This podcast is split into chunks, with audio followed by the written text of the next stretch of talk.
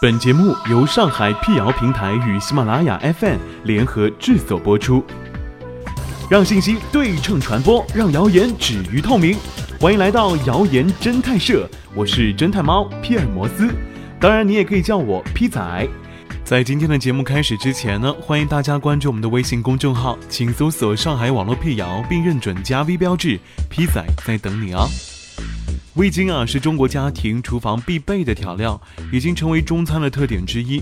可是最近关于味精致癌的传言又甚嚣尘上，一时间加味精似乎成了不健康饮食的标签儿。味精致癌是真的吗？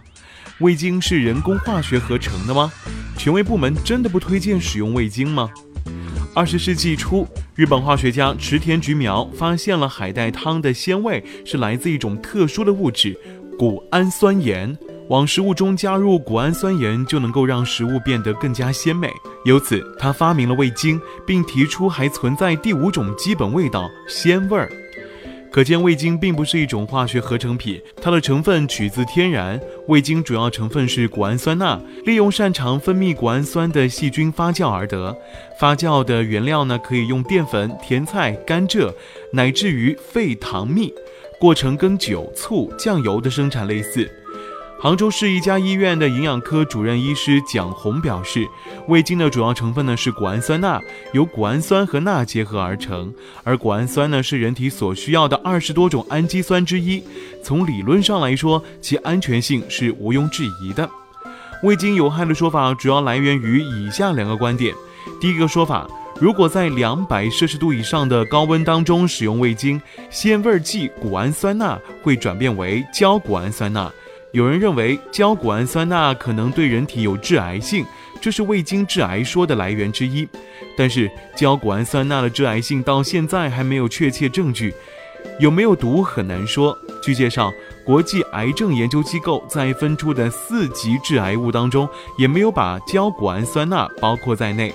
由此，致癌说法也无从谈起，所以这个说法尚不成立。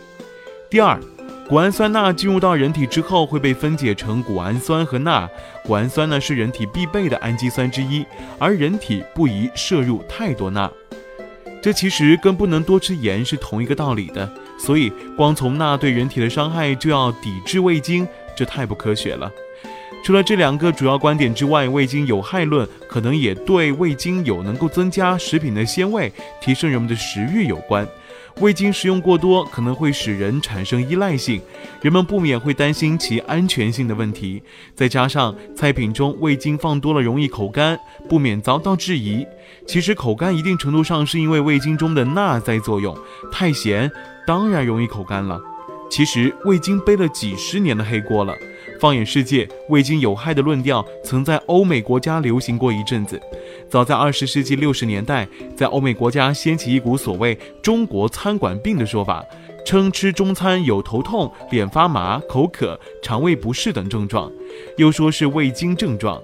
但实验证明，所谓调味剂味精能够造成中国餐馆病的说法是毫无根据的。不过，经过这么多年的辩论，味精还背着不安全的黑锅。美国的部分中餐馆都打出不含味精的旗号来招揽客户。最后，我们来说说味精的使用方法吧。不同于油盐酱醋，味精溶解的最佳温度是在七十到九十摄氏度，使用起来是有讲究的。国家一级公共营养师杨振华表示，使用味精呢要注意以下几点：第一，注意烹调方式。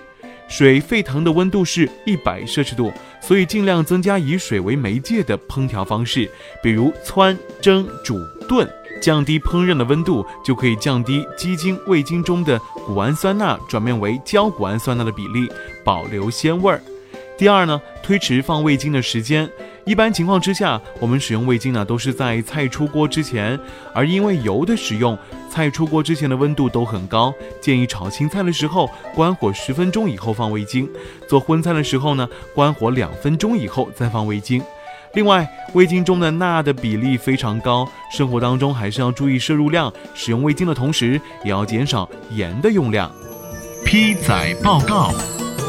鸡仔觉得啊，味精虽然是安全的，但并不可以滥用，建议控制每日的食用量。